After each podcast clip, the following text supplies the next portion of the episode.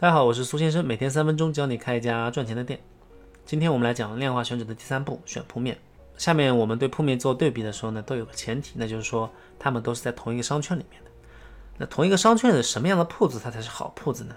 简单来说就是三个要点：第一，客户方不方便看到你；第二，客户方不方便进来；第三，到底有多少客户？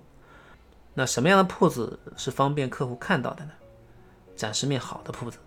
也就是我们经常说的金角银边草肚皮，金角呢指的是多条动线交汇、视野又比较开阔的一些铺子，比如商场那种大中庭、街边的十字路口这些地方呢是属于人流交汇的地方，逛商场人基本上都会经过的，停留时间它也会长一点，看到的机会就比较多，曝光度它就高了。那是整个商圈中展示面最好的，那一般也是租金最高的。其次呢是两端人流的出入口，人流比较密集。刚进商圈，购物的兴趣也大一点。在综合体里面呢，一般电梯口附近的铺子呢，也是符合这个条件的。相比金角弱一点，但是也还可以，所以叫银边。草肚皮呢，指的是中间那部分，人流比较分散，购物兴趣已经下降了。他也可能已经买过奶茶了，他可能到到下面一家就不太想买了，对吧？不可能一次喝两杯嘛。如果这个商圈一头一尾的竞品，人气高，那你开在中间的铺子呢，可能根本就看不到客人。也有比草肚皮更差的铺子啊，比如死角的铺子、断头路上的铺子、门脸凹进去的铺子。这个都是属于雷区的，再好的商圈你也不能进去啊。当然，现在的商圈规划呢不会这么死板，一条路走到底的情况是很少了，多多少少会有一些动线的规划，让各个区的商铺的人流可以更均匀一点，这样租金也可以赚得更多嘛，对吧？但上面的技巧呢还是可以用的。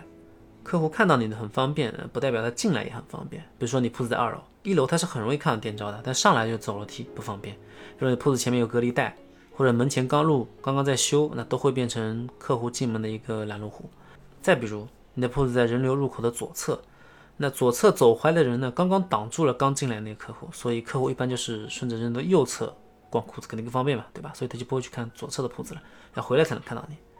那这里就说到一个人流方向的问题，好的商铺呢，除了看人流量，也要看人流的一个方向。比如说有一条自东向西的商业街，它通往一个综合体。客户想要进入综合体之前呢，一定会路过这个北面的铺子；客户回家的路上呢，一定会路过南面的铺子。那你觉得哪一面的铺子生意会更好一点呢？那肯定是北面的铺子嘛，对吧？从综合体回来，消费都消费完了，需求被满足了，哪有心思再看铺子嘛？如果是北街，那一排并排的铺子，除了头部哪个位置客户更容易进门？那大概呢是在黄金分割点，那就是大概十个铺子里面第三个到第四的铺子是更容易进门的。好，现在你找到了既方便客户看到你。也方便客户进来的铺子，就是不知道有多少客户。接下来就是一个简单的数学统计问题了，拿好纸笔蹲点，按时间段数一数经过你铺子的人，记下他们的性别、大致的年龄，统计出男女比例、人人口的一个年龄结构。那注意蹲点呢，不是蹲一个时间段啊，最好是以天为单位，最好连续蹲一周，从周一到周日。如果没有条件的话，至少在周一到周五平均蹲一到五两天，周五、周六蹲一天。除了蹲那些你有意向的铺子，你也可以蹲一蹲同行。采集同行营收的数据呢，有个小窍门，你就看他们小票，小票上是有单号的，一般是按顺序排列的。等他们快打烊的时候，你去买一份产品，看一下单号，然后单号除以客单价，大致就是一天的营收。那现在不少品牌也是为了防止这种考察方法，设置了跳号或者单号循环。比如喜茶的叫号器是从八十八号开始的，中间会跳号。那一百五十号呢，可能突然就变一百八十九号了。低点的呢是单号从一到一百啊，不停循环。到一百之后就不会一百零一了，变成一了。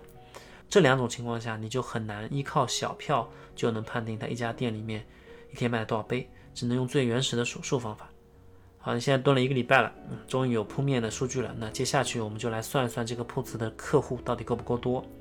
比如这个铺子，如果你租下来总共要投资五十万，那你打算一年回本，那么每个月的净利就是五十万除以十二个月，等于四万一千六。假设你的净利是百分之十五，那么四万多的净利就需要二十七万七千左右的营业额。平摊到每天除以三十，就是每天需要九千两百块的营业额。假设你的客单价十八，那么一天就需要五百十一个客户进店消费。这边算出来最后数字五百十一，对比一下你统计出来的人流数据，那基本上这个铺子能不能开，心里肯定有数了。好，今天我们这节课讲了量化选址第三步，选商铺，讲了什么样的铺子客户容易看到，也容易进来。教了怎么样计算人流符不符合你要求的一个方法。下节课我们讲讲选址中的一些边边角角的事情。